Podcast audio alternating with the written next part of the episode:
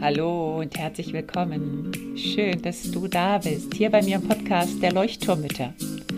Dem Podcast, der dich und dein Leben in Bewegung und zum Leuchten bringt. Mit ganz viel Gefühl und Verstand. Mein Name ist Henriette Mathieu und ich freue mich riesig, dass du dabei bist. Und nun lehn dich einfach zurück, atme tief durch.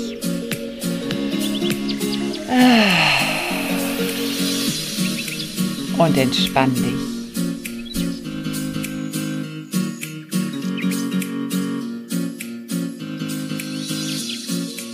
Hallo und herzlich willkommen im Leuchtturm. Heute mit einem Interview seit längerer Zeit mal wieder ein bisschen Leben im Podcast mit anderen Stimmen und anderen Impulsen. Heute möchte ich dir eine Expertin für bindungs- und beziehungsorientierte Erziehung vorstellen.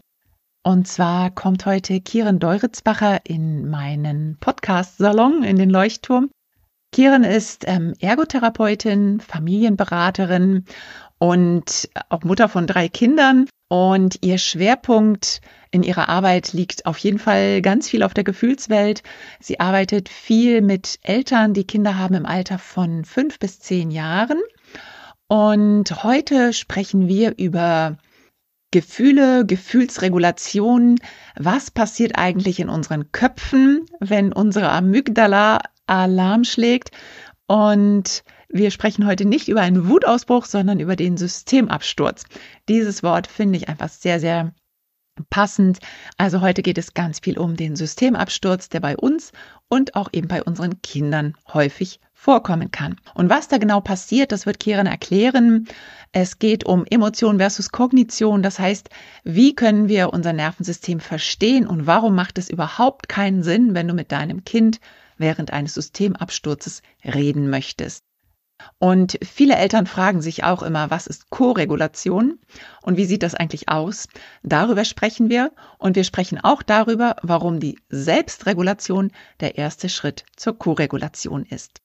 Dann kommen wir natürlich auf die Frage von einer Leuchtturmutter. Das war eigentlich der Auslöser für dieses Podcast-Interview. Vielen, vielen Dank. Wie kann ich meinem Kind die Kompetenz beibringen, mit seinen heftigen Gefühlen umzugehen oder umgehen zu lernen. Das heißt, es geht um diese Regulationsfähigkeit. Wie kann ich sozusagen meine Gefühle regulieren lernen, was ja ein schwieriges, schwieriges Thema ist, was selbst wir Erwachsenen ja ganz oft nicht hinkriegen. Ich wünsche dir ganz viel Spaß und viele Erkenntnisse. Hallo und herzlich willkommen, liebe Kiran. Ich freue mich, dass du heute im Interview bist. Heute soll es um das Thema Wut oder starke Gefühle bei unseren Kindern gehen. Ja, und deswegen möchte ich dich einfach jetzt erstmal so als Einstieg fragen, was hat das mit dir und mit deiner Arbeit zu tun? Ähm, warum ist das ein Schwerpunktthema von deiner Arbeit? Vielleicht magst du da kurz was zu sagen, bevor wir ins Thema einsteigen. Ja, total gerne. Ähm, erstmal danke für die Einladung und genau noch für dieses Thema. Ich liebe es nämlich tatsächlich und es hat, glaube ich, tatsächlich mehrere Ebenen, warum ich dieses Thema liebe. Erstens, äh, genau, bin ich fachlich dafür vielfältig ausgebildet. Ähm, genau, als Ergotherapeutin und in der Frühförderung bin ich, ob es Zufall ist oder nicht, gerade sehr viel da in Kontakt gekommen mit starken Gefühlen, mit Kindern, gerade im Vorschulalter. Ähm, Im Nachhinein war ich, glaube ich, selbst auch so ein Kind so kennen, also viel, was wir so über gefühlsstarke Kinder jetzt hören, kenne ich und genau. Manchmal fällt der Apfel auch nicht weit vom Stamm, also von meinen drei Kindern. Ich sage immer gerne, ich bin privat wie beruflich im Thema drin und habe einfach auch die Begeisterung also ich habe die Begeisterung für diese jungen Menschen, die einfach ja auch einstehen für sich, die fühlen, die mutig sind, die, die auch schwer zu biegen sind. Also ich, ich, ich habe sehr oft Strahlen in den Augen, wirklich, wenn meine Familien dann erzählen von irgendwie fünf, sechsjährigen wilden Power-Mädels oder Jungs. Ähm, habe große Freude, mit den Erwachsenen zusammen zu gucken, wie wir da einen guten Umgang damit finden. Mhm. Wunderschön. Ich würde, glaube ich, gerne anfangen damit, dass wir, also wir wollen heute nicht über Gefühlsstärke an sich sprechen. Das wäre nochmal ein andere, anderes großes Thema, glaube ich, wo wir einfach nur über Gefühlsstärke sprechen. Heute geht es wirklich einfach um, um die Gefühle und ich meine, alle unsere Kinder haben mehr oder weniger stark ausgeprägte Gefühle. Ich glaube, der Wutausbruch, den kennt man vom Einjährigen und bei manchen Kindern eben auch bei noch Zwölfjährigen oder Dreizehnjährigen. Und dass wir vielleicht einmal nochmal aufs Gehirn schauen und jetzt ganz unabhängig vielleicht von Gefühlsstärke oder wenn du da noch was differenzieren möchtest, gerne, aber dass wir da einmal hinschauen, so was passiert eigentlich im Gehirn, weil ich glaube, das ist die Basis, dass wir überhaupt das mal so ein, ja, wenigstens so ein bisschen ansatzweise verstehen, was passiert im Gehirn, wenn die Emotionen sozusagen überschäumen, überkochen und wir so das Gefühl haben, boah, mein Kind ist auch gar nicht mehr ansprechbar. Vielleicht kannst du da einfach, ja, wirklich so die Basics nochmal erklären, dass wir so alle auf einen Nenner kommen.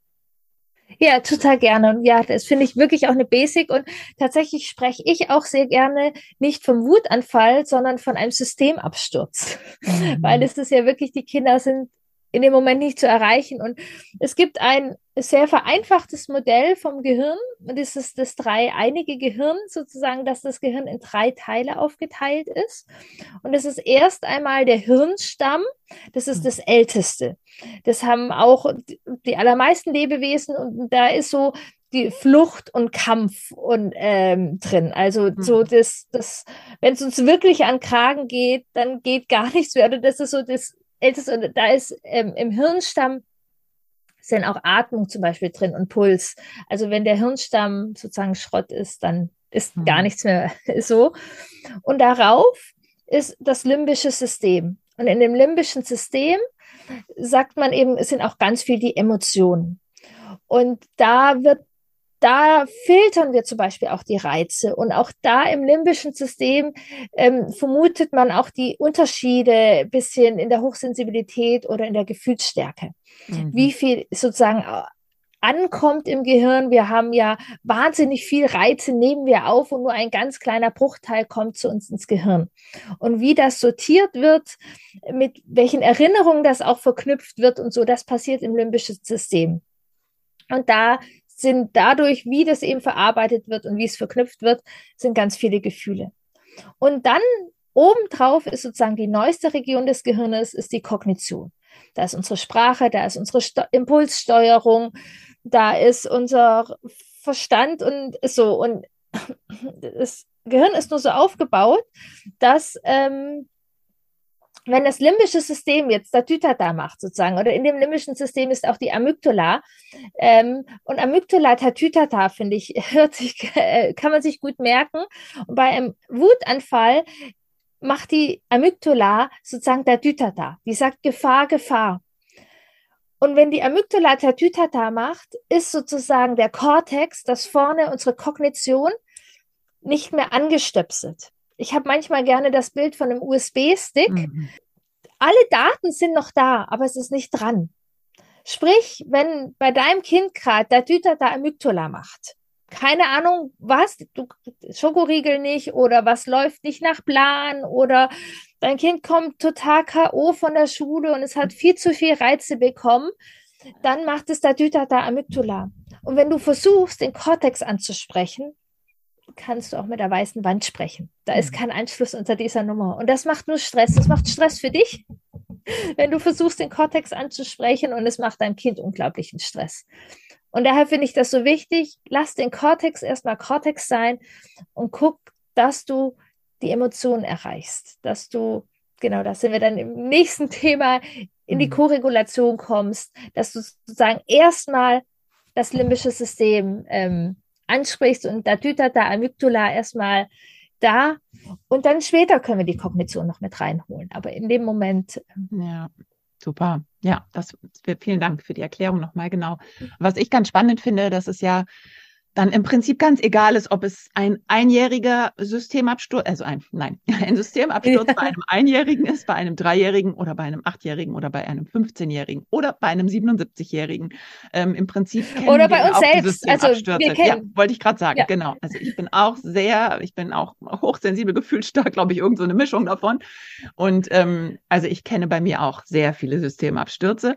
Und, ähm, und dann passiert ja im Prinzip bei allen unseren Gehirnen genau das Gleiche. und das ist ziemlich altersunabhängig. Ja. Vielleicht kannst du da noch mal kurz drauf eingehen. Ähm, warum heißt es dann so oft, ähm, also es ist ja so bis zum sechsten Lebensjahr, würde ich sagen, ist so ein Systemabsturz, sage ich jetzt mal, ich finde das Wort toll, noch so sozial geduldet. Da kann man noch sagen, naja, das Kind kann sich halt noch nicht so regulieren. Das ist halt noch ein kleines Kind und sechs Jahre ist ja gerade noch so, kommt dann so Wackelzahnpubertät, da hat man immer noch so eine schöne Erklärung.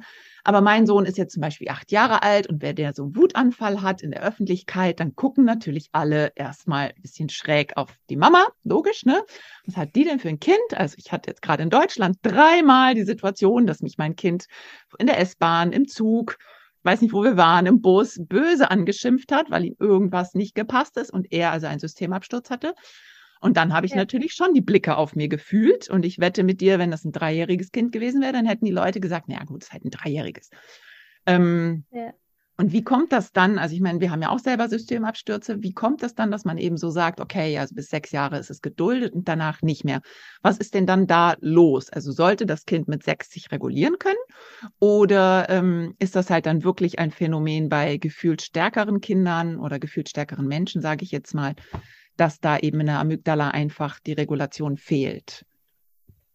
Ja, genau. Erstmal finde ich auch nochmal, tatsächlich ist oft so, dass ähm, Systemabstürze eben bei den drei, vierjährigen sehr körperlich ist und was du beschreibst, äh, acht zähle ich auf jeden Fall auch noch zur Wackelzahnpubertät. Äh, mhm. Und da ist der Systemabsturz dann tatsächlich sehr häufig verbal. Mhm. Ähm, so, äh, dass dann du Kackmama und doof und weißt du was ich was, aber mhm. das müssen wir tatsächlich ganz ähnlich behandeln. Und es ist sozusagen die Weiterentwicklung auch schon. Es mhm. schmeißt sich nicht mehr das ganze Körperchen auf den Boden. Weiterentwicklung klingt gut. Genau. Ja, ist es tatsächlich. Okay, also mein Kind ist nicht ja. mehr physisch jetzt äh, aggressiv, sondern jetzt verbal, genau. Eine Stufe weiter genau. Okay. Eine Stufe weiter. Ja, genau. Also ich finde deine Frage relativ vielschichtig und komplex. Also erstmal finde ich, ähm, ja, wir, also ich bin nicht mehr so häufig auf der S-Bahn auf dem Boden brüllend, wie ähm, ich vielleicht mit drei war. Also es, es gibt da schon eine Entwicklung und mhm. ähm, wir lernen das und es ist auch, wenn wir nochmal in die Nerven gehen, also bis drei, vier ist, sind die, die bestimmte Nerven, die für die Regulation sind, noch gar nicht ummantelt. Da fehlt die Feldschicht so. Also da passiert einfach mal der Hirnreife passiert mhm. es ähm, und wie wir es gestalten und üben. Man sagt ja immer, das sind Bahnen im Gehirn, die du vom Dschungel in Autobahnen machen kannst. Mhm. Also wir können da sehr viel verändern und ähm, wichtig finde ich, dass wir eben nicht sozusagen sagen, mein Achtjähriger ist jetzt schon acht, der müsste das doch jetzt schon können, dass wir mhm. sozusagen altersgerecht da versuchen, irgendwie zu sein, sondern dass wir wirklich entwicklungsgerecht gucken. Wie sieht das gerade aus? Wie laut ist die Amygdala sozusagen? Und ähm, gerade, ich bin ja auch aus dem therapeutischen Bereich, es macht überhaupt keinen Sinn. In Diagnostik macht man das dann einzuteilen, irgendwie so, aber im therapeutischen Kontext macht es überhaupt keinen Sinn, irgendwie sagen, okay, du bist neun, deshalb machen wir das Neunjährige jetzt, sondern man muss gucken, wo bist du, wo knüpfen wir an, wo, auf welchem Stand sozusagen ist deine Regulation, wo ist die Empathie und welche Bausteine mhm. kommen da drauf. Und mhm. genau, in unserer Gesellschaft ist das oft schwierig. Ähm, so, ähm, ja. da dürfen wir manchmal noch mehr Schutzschild sein und mhm. Herausforderungen. Und genau, und ja, es gibt einfach auch Unterschiede, wie ansprechbar sozusagen die Amygdala ist, wie fein die eingestellt ist. Mhm. Ich kenne von meiner einen Ausbilderin, die hat das Bild sozusagen auch von der Autoalarmanlage. Mhm. Die Autoalarmanlage kann so eingestellt sein, dass sie halt angeht, wenn ein Vogel vorbeifliegt. Mhm. Ähm, oder sie kann eingestellt sein, dass es eher, wenn ein Hammer drauf geht, mhm. äh, das ist. Und wir brauchen in unserer Gesellschaft alles sozusagen. Mhm. Also wir brauchen die sehr fein eingestellten Amygdalen. Mhm. Amygdala, äh, äh, ja, die, genau. Ja, genau. Ja. Wir brauchen das in unserer Gesellschaft. Das ist wertvoll. Und wir brauchen auch die ein bisschen dumpfer sozusagen da eingestellt ist. Und, Unsere Welt ist nur nicht so gut für die feinen Amygdala ja, ja, eingestellt. Das ist, ähm, ja, gerade für und Reizoffenheit. Ist, ja, genau. Also ich glaube, genau, das eine ist das Soziale, also das ist einfach natürlich im sozialen Umfeld. Und dann ist es natürlich aber auch, wenn ich jetzt aus Mutterperspektive spreche, es kostet halt so verdammt viel Energie mit diesen Systemabbrüchen, Abstürzen umzugehen. Wenn der erste morgens um sieben anfängt und der letzte irgendwie abends um acht ist oder so und man so das Gefühl hat, ja. kann das denn nicht einfach mal ein Ende nehmen? Also und dann heißt es, ich soll das Kind ko-regulieren. Das wäre jetzt meine nächste Frage, glaube ich. Du hast es eben schon angesprochen. Es, äh, es ist immer so schön, ne? in allen Ratgebern wird, heißt, yeah. wird immer so schön gesagt, die Eltern sind für die Co-Regulation zuständig, weil das Kind sich selber noch nicht regulieren kann. Und ähm, Genau, und ich komme da aber einfach, bin ich jetzt ganz ehrlich, einfach echt an meine Grenzen. Also ich bin ja auch nur ein Mensch und eine Mutter und ich habe auch noch andere Baustellen im Leben oder andere Stressfaktoren und und dann heißt es, okay, ich bin jetzt auch noch zuständig für die Koregulation. Und ähm, und wir sind ja auch auf dieses Thema gekommen, weil eine meiner Leuchtturmmütter hatte eben diese Frage bei uns in die Signalgruppe gestellt und hatte eben geschrieben, wie kann ich denn meinem Kind diese, ja, Regulation seiner eigenen Gefühle, auch irgendwie diese Kompetenz irgendwie beibringen oder ihn da ranführen, gerade bei gefühlsstarken Kindern. Es sind jetzt gerade zwei Fragen, merke ich. Also vielleicht sprechen wir yeah. erstmal darüber, hast du irgendwie einmal eine, eine kurze, knackige Erklärung für Koregulation, was das eigentlich heißt oder was man sich darunter vorstellen kann, für die, die das irgendwie nur gehört haben, aber nicht genau wissen, was heißt das jetzt eigentlich? Ja. Und die zweite Frage können wir dann vielleicht danach dazu genau. fügen. Genau. Ja, ich gebe mir Mühe mit dem kurz und knackig, weil ich das Thema auch so spannend finde. Du darfst ja. gerne nachfragen, um mich knackiger zu kriegen. Ja. Also, wir sind sehr offene Systeme. Und mhm. die Kinder kriegen relativ viel von unserer Spannung mit. Und wie ich schon äh, vorher gesagt habe, die, die Kinder Nervenbahnen, ähm, das braucht neuronale Reife. So. Ähm, was nicht über die Kognition, also wenn da da da Amygdala ist, ist sozusagen die Kognition nicht da. Und ähm, auch unter Erwachsenen, also wenn ich total aufgeregt bin und sage, beruhig dich doch jetzt, du musst doch beruhigt sein, fällt einfach unglaublich schwer. Ja. So, ähm, passiert uns häufig mit unseren Kindern absolutes Verständnis und auch ich stehe da manchmal und guck und ich bin so viel weiter und gleichzeitig ist es auch so cool, wenn man dann merkt, okay, Schritte weiter. Aber Korregulation heißt eigentlich, der allererste Schritt ist, ich gucke auf mich. Ich gucke auf mich. Mhm. Ich gucke auf mich. Was brauche ich, um jetzt hier das machen zu können. Mhm.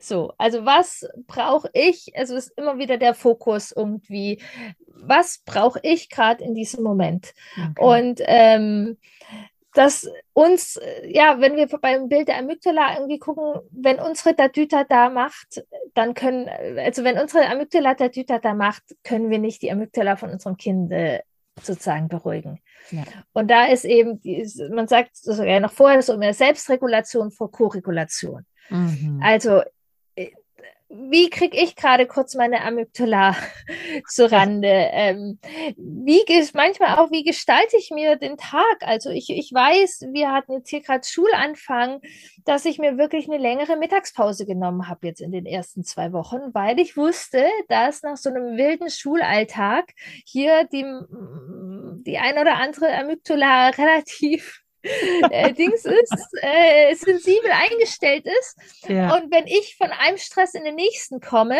äh, meine Amygdala auch etwas sensibler ist. Ähm, ja. Genau, also das ist so grob. Und dann ist es, genau, dass ich mein Kind, das heißt nicht, was ich auch ganz schwierig finde, was manchmal dann missverstanden wird, dass wir nur im Engelston mit unseren Kindern sprechen mhm. dürfen. Also wenn unser Kind da total wütend ist, auf uns rumhaut und wir dann sagen, ach Karl-Heinz, könntest du vielleicht irgendwie ähm, sein? Ja. Und ich hatte gerade auch eine Trennungssituation, die Kinder merken das ja auch schon. Also wir können schon sagen, hey, das ist mir jetzt zu viel, aber es ist einfach, oder ich brauche eine Pause oder Mensch, das ist auch schwierig gerade für mich. Mhm. Ähm, aber es ist etwas anderes, als wenn wir sozusagen mit der Tütata, Amygdala mhm. völlig in, auch in diesen Strudel geraten. Mhm. Ja, es ist ja auch so ein bisschen diese ehrliche ehrliche, gesunde Wut, dass man auch ruhig sagen kann, okay, mir geht's jetzt gerade auch schlecht. Ich kann jetzt eigentlich gerade nicht und ich brauche jetzt Ruhe, ohne dass es dem Kind, das sozusagen aufgedrückt wird, dass es Schuld dafür ist für unsere Gefühle, sondern dass wir ja. ganz bei uns bleiben. Also diese Selbstregulation, von der du sprichst, Ist das dann einfach so ein ganz kurzes Einchecken? Wie würdest du das beschreiben? Also nach dem Motto, puh, ich bin eigentlich auch gerade echt müde, ich habe Hunger, ich habe viel gearbeitet oder ich hatte einfach eine blöde Nacht heute. Ähm, meine Amygdala, ich finde das übrigens sehr schön, dieses Bild, dass man von den Amygdalas spricht. Ich finde, das macht für mich so eine äh, so eine Distanz, also dass ich ja. das so ein bisschen vom Kind wegnehme, weil ganz oft identifiziert man ja äh, ja das Kind mit der Amygdala, also dass dann das Kind sozusagen schuld ist. Und ich finde das ganz schön, wenn ich mir da jetzt, ich habe mir jetzt gerade wie so ein Comic vorgestellt, so die ganzen Amygdalas, die da im Haus rumschweben. ja. Es gibt da tatsächlich auch ein ziemlich so gutes Stufe Buch. Rot und die andere ist noch so auf Orange. Die eine ist ein bisschen größer, die andere ist ein bisschen kleiner und die andere vibriert schon und explodiert gleich. Das finde ich ganz schön. Ja. Ähm, also dieses, hast du da noch einen Tipp für diese Selbstregulation oder ja, es ist einfach, ja. Atmen wird ja ganz oft empfohlen. Also mir hilft das nicht so gut. Jein, so ein bisschen, ja, so dreimal tief durchatmen, aber meistens geht's danach dann doch gleich wieder hoch. Ähm, genau, es ging mir jahrelang auch so. Mein Vater, als ich ein gefühlsstarkes Kind war, hat immer schon zu mir gesagt, du musst atmen, du musst atmen.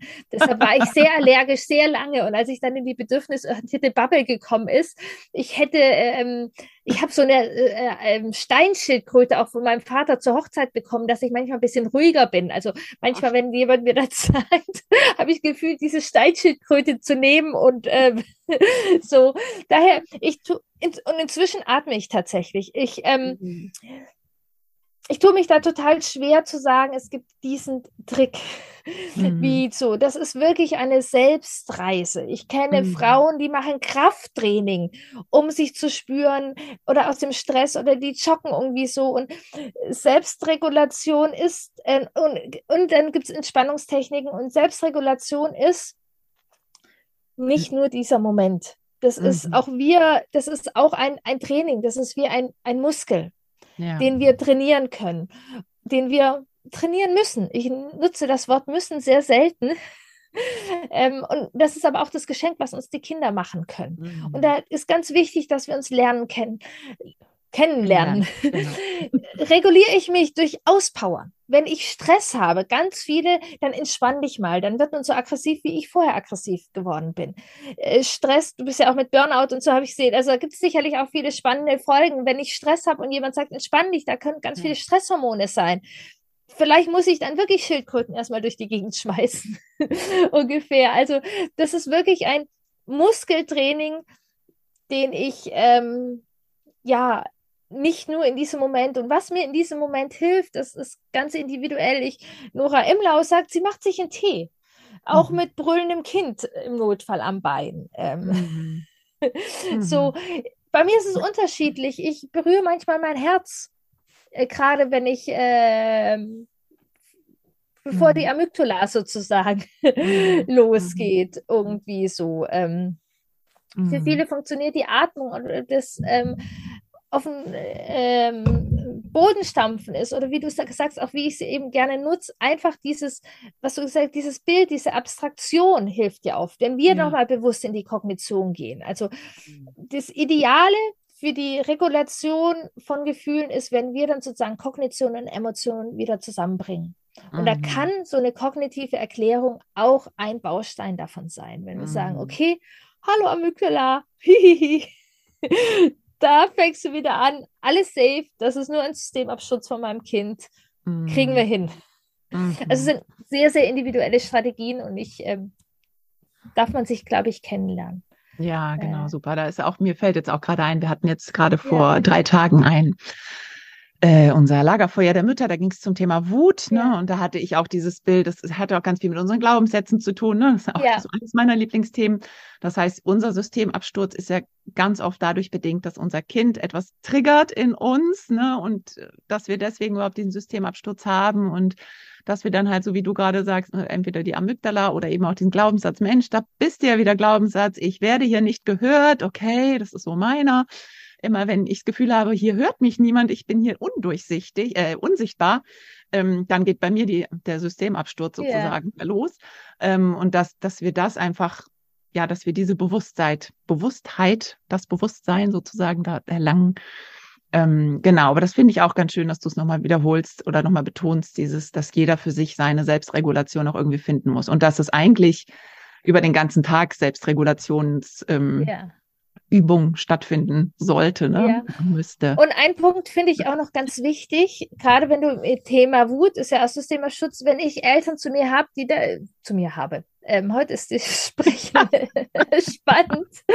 Wenn ich äh, oft Mütter oder Eltern bei mir habe und die dann zu mir sagen, Kirin, wir wollen jetzt zu dir, wir wollen nicht mehr wütend auf unser Kind werden. Wir wollen, dass mit der Wut, dass keine Wut mehr da ist. Dann sage ich, mhm. dann seid ihr an der falschen Adresse. so also äh, die, die wollen oft, dass sozusagen sie noch mehr über ihre Grenzen gehen können.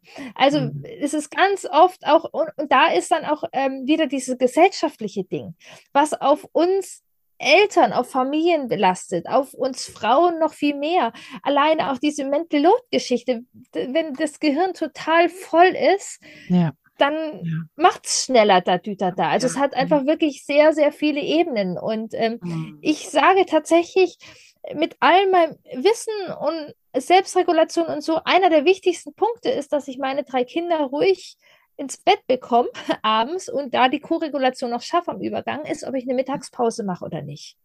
Mhm. Mhm. Da reguliere ich mich erstmal, aber einfach auch, wie ich mich sortiere. Also es hat sehr viele Ebenen und ähm, mhm genau, es ist sozusagen auch ein falscher Ansatz, wenn ich versuche, so viel Atemübungen zu machen, dass ich noch mehr leisten kann und noch mehr, ja, weil dann ist mhm. das, der Düter da am Ende plötzlicher und lauter. Mhm. Mir fiel aber jetzt gerade noch eine Frage ein. Du hattest ja, ähm, also wir haben genau zur Co-Regulation zurückkommen. Also ich bin jetzt bei mir sozusagen, ne? ich kümmere ja. mich um mich, ähm, um meine Selbstregulation auch den Tag über.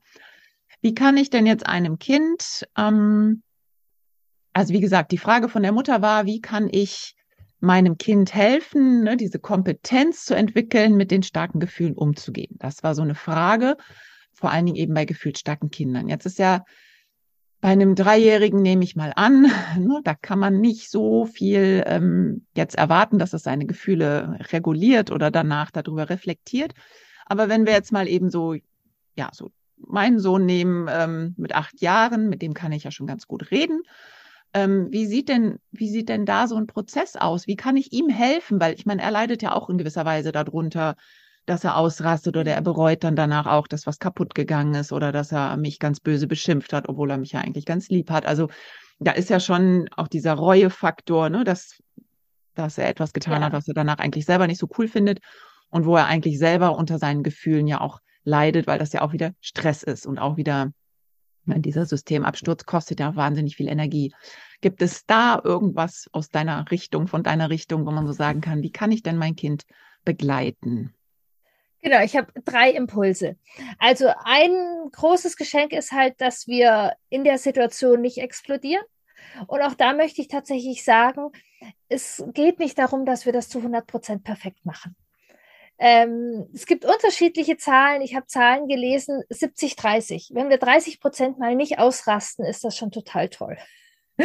So, also ich, ich bin immer großer Fan davon, das feiern, wenn es uns gelingt und nicht mhm. uns beschämen, wenn unsere mhm. Amygdala losgeht, weil das tut ja mhm. auch nicht gut. Also mhm. jedes Mal, wenn wir sozusagen in der Wut, die, die Wut ähm, auch äh, einfach sozusagen die Welle reiten, mhm. ähm, ist es eine Erfahrung, wo es koreguliert. Das ist das eine. Mhm. Das andere ist, ähm, dass um unsere Gefühle zu regulieren, braucht es sozusagen vorher ähm, Schritte und das ist so äh, Gefühle erstmal erkennen und benennen. Und da können mhm. wir erstmal nochmal ganz wichtig zurück, genau, das eine ist in der Wutsituation. Und jetzt, wo ich drüber spreche, wir hatten es ja gerade, während der Wut ist die Kognition nicht zu erreichen. Also ich brauche mhm. weder meinem dreijährigen, achtjährigen oder 15-jährigen Kind in der Wut sagen, ähm, jetzt guck doch mal, welches Gefühl ist da bei dir oder so. Mhm. Das hilft dann nicht, also das ist dann, ich sage dann gerne, ähm, nach, dem Kon nach dem Konflikt ist vor dem Konflikt. Also mhm. in einem ruhigen Moment gucken, hey, wo können wir nochmal drüber sprechen? Es ist, ähm, Manche mögen, dass man sich so irgendwie nochmal schön macht, ein Eis isst. Äh, meine machen das gerne beim Fußballspielen einfach so nebenher. Oder der eine, der kann es im Sitzen, findet er ist total ätzend. Da braucht man mehr Bewegung, irgendwie so. Ähm, auch gucken, wie, ja, wie, wie können wir eine Situation machen, wo wir einfach nochmal ein bisschen drüber sprechen können. Mhm. Ähm, und bisschen Gefühle sortieren oder wir können es aber auch, es muss gar nicht so spezifisch auf den Konflikt sein, einfach so im Alltag auch ein bisschen gucken und, oder beim Bilderbuch gucken, beim Dreijährigen schon mal. Wie fühlt der mhm. sich denn eigentlich? Warum fühlt er sich denn eigentlich so? Mhm. Wie hast du dich da gefühlt? Also, dass man das, was in einem passiert, Stück für Stück benennen kann. Mhm. Nicht in der Akutsituation. Das mhm. ist Königsklasse, äh, weiß was ich was. Manchmal gelingt es den Kindern ausgesprochen gut, dann kann man staunen, aber man kann es nicht erwarten. So, aber dass wir sozusagen, wenn das Gehirn genau aufnahmefähig ist, wenn die Kognition angeschaltet ist, wenn der USB-Stick an ist, dass wir viel ja, Gefühle erstmal wahrnehmen können und zuordnen können. Mhm. Nach einem Schultag, nach dem Einkaufen, ihr in der S-Bahn in Hamburg irgendwie, oh, das ist gerade echt viel. Da wird man ganz schön kribbelig, wenn so viele Leute in der S-Bahn sind. Mhm. Ähm, oder ja, wenn die Leute so dicht sind, das ist irgendwie mhm. ungemütlich. So, also dass man Worte dafür finden kann. Und das sind wichtige Bausteine, um es dann nachher regulieren zu können oder ein bisschen bestimmen können. Mhm. Und was eben auch von unserer Ergo-Schiene wir viel machen und jetzt auch aus dem Neuro-Embodiment, ähm, sie auch mitnehmen, ganz wichtig, wann brauche ich Pause? Wie, also ich habe manchmal, äh, mögen Kinder das Bild auch von einem äh, Motor wie hoch dreht man eigentlich gerade? oder wir mhm. haben tatsächlich auch, ich empfehle manchmal gerne, oder in meiner Expedition nutzen wir das viel, dass wir eine Drehscheibe machen. Wie du ein bisschen mhm. vorher mit den Amygdala gesagt hast, eine ist orange, eine ist grün, eine ist rot. Und dass die Kinder da wirklich ein bisschen gucken können. Also wann ist mein Drehzahlmesser im grünen Bereich? Kann man auch mit den etwas Schulkindern ansprechen. Okay, also mein grüner Bereich bin ich, wenn ich ähm, keine Ahnung, mit meinen Freunden auf dem Spielplatz bin. Und wenn wir dann echt hart Fußball spielen, dann sind wir schon im orangenen Bereich. Mhm. Und orangener Bereich heißt ja nicht immer nur schlecht. Ja. sondern manchmal brauchen wir den orangenen Bereich. Mhm. Ähm, aber vorm Einschlafen brauche ich dann eher weniger ähm, Anspannung. So, also das sich kennenlernen mit seinen Gefühlen und auch mit den ähm, ja, sozusagen äh, Stress so ein bisschen. Mhm. Und das können wir ein, also so leben, das können wir immer mehr einbauen, das können wir spiegeln und das sind die Bausteine, die einfach dazu führen, mhm. ähm, dass das Stück für Stück ähm, mehr kommt. Mhm. Und teilweise auch gucken, passt tatsächlich unser Leben ähm, zu dem. Also meine Kinder fahren sehr zielbewusst mit dem Fahrrad zur Schule, weil mit der Straßenbahn würde das wahrscheinlich nach der mhm. Schule Straßenbahn fahren, würde bei einem Kind von mir nicht gehen. Mhm. Ähm, und dieses Kind weiß es aber inzwischen auch so und sagt, ja. Mama, das ist so gut, dass ich mit dem Fahrrad fahre. Ähm, das ist das Beste in der Schule manchmal. Und ich weiß es selber. Oder tatsächlich, ich kann es von meinem Mann sagen, der ähm, seit äh, zwei Jahren auch mit dem Fahrrad fährt. Ähm, ich habe auch einen anderen Mann nach der Arbeit, seit er mit dem Fahrrad fährt mhm. und nicht mhm. mehr mit dem Auto im Stau steht. Mhm. Ja, ja. Ich finde das auch ganz wichtig. Ähm, also das habe ich auch mit meinem Sohn versucht zu klären, ne, wenn er in der Schule oder nach der Schule dann auch am Ende aggressiv wurde, die Lehrerin sich beschwert hat, wo ich dann auch mit ihm darüber gesprochen habe. Und ich glaube, das gehört auch zu dieser Kompetenz, dieses Emotionskompetenz lernen oder so, ja. ähm, dass er selber merkt, okay, welche Faktoren sind es, die mich stressen? Also das ja, ist total. der Lärm, das sind die anderen Kinder, die schreien. Das ist, wenn mein Raum nicht berücksichtigt wird, also wenn es mir zu eng wird, wenn die auf einmal in meinen Raum ja. kommen also in meinen persönlichen Raum, wenn es einfach viel war, einfach der Tag lang war oder wir morgens schon viel gemacht haben. Also wir sind ja hier nachmittags in der Schule, wenn morgens einfach schon viel ja. Privatprogramm war und dann nachmittags eben noch die Schule draufkommt. Und das ist wahrscheinlich auch altersbedingt, ja. ne? also je nachdem. Aber ich könnte mir vorstellen, dass man das schon so ab sechs Jahren oder so schon ganz gut erklären kann, oder? Ja, das ist ganz unterschiedlich von den Kindern. Aber ja, ich würde auch, also unsere Jüngste ist, wird jetzt demnächst fünf. Ähm, genau, da fange ich vielleicht, also was heißt, fange ich an, wie ich es gesagt habe, es ist ja so, so ein fließender Übergang. Mhm. Einfach wie wir über Gefühle sprechen. Ganz früh, wann höre ich auf Stopp? Was mag ich? Mein Körper, mein äh, äh Bereich. Also es ist ja sehr, sehr fließend, bis mhm. man dann, ähm, es geht alles Hand in Hand. Mhm. So, das mag ich, also meine Fünfjährige kann gut sagen, das mag ich nicht, wenn die ganzen Leute so nah an, bei, mir mhm. sind. Mhm. So, und dann kann, kann man es, ja, das kann ich verstehen, geht mir auch manchmal so, als wenn man sagt, ach, stell dich nicht so an. Ja, ja. So, ähm, ganz genau. Und da kann man auch gucken. Also tatsächlich, äh, gerade äh, kurz, vor Podcastgespräch hat mein Sohn mir dann auch gesagt, Mama, im Notfall, wenn es mir zu bunt ist, gehe ich einfach auf Toilette und bleib dann eine Weile. Hm. Ja, super. So. Klasse, genau, gute Strategie. Genau. Mhm. Ja, äh, vielleicht so. geht es darum auch, dass wir das auch unseren Kindern mitgeben können, also dass wir ihnen helfen, in einer ruhigen Minute, ne, einfach zu gucken, okay, was sind denn besondere Stressfaktoren, die dich stressen, auch gerade bei gefühlsstarken ja. ADHS oder ne, ganzen neurodiversen Phänomene, die wir so haben, ähm, dass wir da gucken, dass wir dem Kind vielleicht auch ja. helfen, das zu verbalisieren und zu, zu ja, nicht strukturieren, aber so, so die Liste machen, ne? so ein bisschen. Also ich weiß auch mittlerweile, was mich stresst und was mich nicht stresst, ja. was ich gut kann, was ich nicht gut kann oder dass es okay ist, dass ich nicht immer unter vielen Leuten sein muss, sondern dass, wenn ich auf einem Seminar ja. bin, dass ich auch das Recht habe, mich dann trotzdem zurückzuziehen und alleine spazieren zu gehen oder so. Ähm, und dass wir das genauso mit den Kindern machen, dass sie so ein bisschen ihr eigenes, ja, sich selber besser kennenlernen ne? und dann eben auch Strategien vielleicht gemeinsam überlegen, wenn es dir zu laut wird welche konkreten ja. Strategien könntest du denn in der Schule zum Beispiel anwenden? Na, du könntest dich aufs Klo setzen, super. Tür abschließen. Ich habe meinem Sohn jetzt auch Kopfhörer ja. mitgegeben, fand er toll, ne? so diese Lärmschutzkopfhörer. Ja. Und dann rennt er mit denen ein bisschen rum.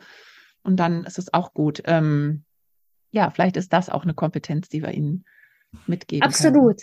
Genau. Und das ist, es schließt sich der Kreis auch wieder ein bisschen, als du mich vorher gefragt hast, was brauche ich denn ich als Erwachsene zur Selbstregulation? Mhm, mhm.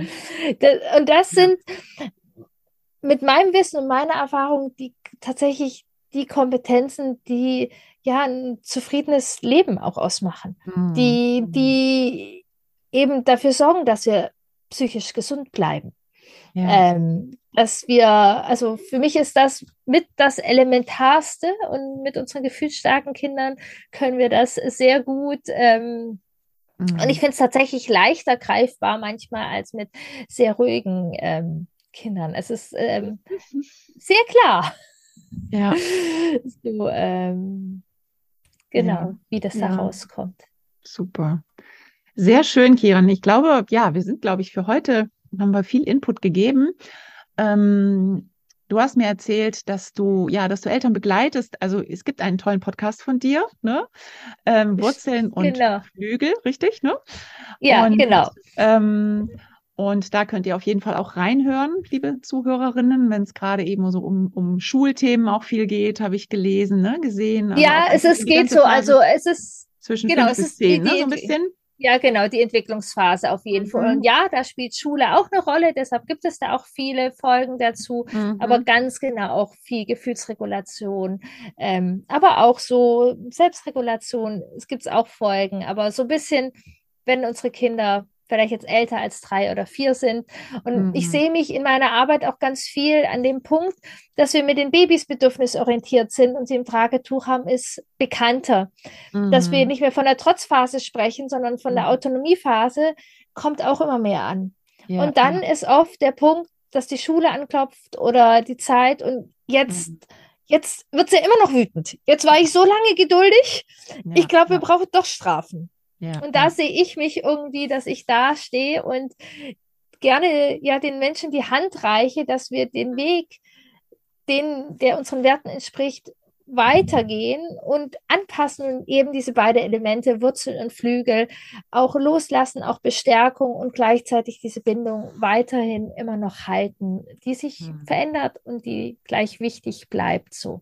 Mhm. Genau, da sehe ich mich gerade mit meinem Podcast sehr positioniert und äh, ja. da können die sehr gerne reinhören. Wunderschön. Und du hattest noch etwas, was jetzt im Oktober startet. Vielleicht hat der eine Mutter, die jetzt hier zuhört, auch Interesse dran. Man kann es ja vielleicht auch noch mal ganz kurz drauf eingehen. Ja. Auf jeden Fall verlinken wir alles. Also ihr verpasst nichts. Alle Links sind in den Show Notes, wie immer. Genau, ich habe auf jeden Fall so ein, ein, ein äh, Workbook für 0 Euro, wo es darum geht, hör mir zu, da habe ich so vier Schritte, wo mhm. wir tatsächlich, wie wir in vier Schritten diese Amygdala erreichen können, dass unser Kind mhm. uns überhaupt zuhört. Ähm, das kann man einfach auf meiner Seite auch sich eintragen und bekommt man dann eben für 0 Euro E-Mail-Adresse rein. Und ich habe mein Herzensprojekt, meine Expedition ins Vertrauen. Die startet mhm. eben am 1. Oktober, geht über sechs Monate und da machen wir eigentlich diese Expedition, diese Reise mhm. ähm, auf vielen Ebenen. mit Themen, die wir vertiefen, wo Embodiment eine Rolle spielt, wo es darum geht, uns selbst kennenzulernen, mit Glaubenssätzen, mit Gefühlen mhm. und aber auch die kindliche Expertise. Also ich bin sozusagen ausgebildet in der Elternberatung und eben mit den Kindern und das verbindet sich. Also ich kann ganz viel über die Entwicklung von den Kindern und können wir da gucken. Und tatsächlich am Ende vom Lied sind wir ganz viel bei uns auch. Mhm. mhm. Wie ist unsere Geschichte? Wie ist unsere Korregulation? Wie gehen wir ja. mit unseren Grenzen um? Genau, da sind wir sechs Monate unterwegs. Ich sage immer mit der Kraft der Gruppe und meiner fachlichen Begleitung. Ähm, genau, dass wir die Entscheidungen aus dem Vertrauen heraus machen und Super. Nicht okay. aus der Angst. Vielen, vielen Dank für das tolle Interview. Ich glaube, da war ganz, ganz, ganz viel drin, was ein bisschen Klarheit auch nochmal gebracht hat, glaube ich, für viele Hörerinnen und ich glaube, viele, viele abgeholt hat, da wo sie gerade zu Hause stehen. Mir hat es auch nochmal viel Input ja. gegeben, viele Ideen, Gedanken. Dann, ja, wünsche ich danke allen dir Hörerinnen. Für das schöne Gespräch. Ja, danke dir, dass du da warst und ähm, alles, alles Liebe. Ja. Tschüss. Tschüss. Tschüss. Ciao.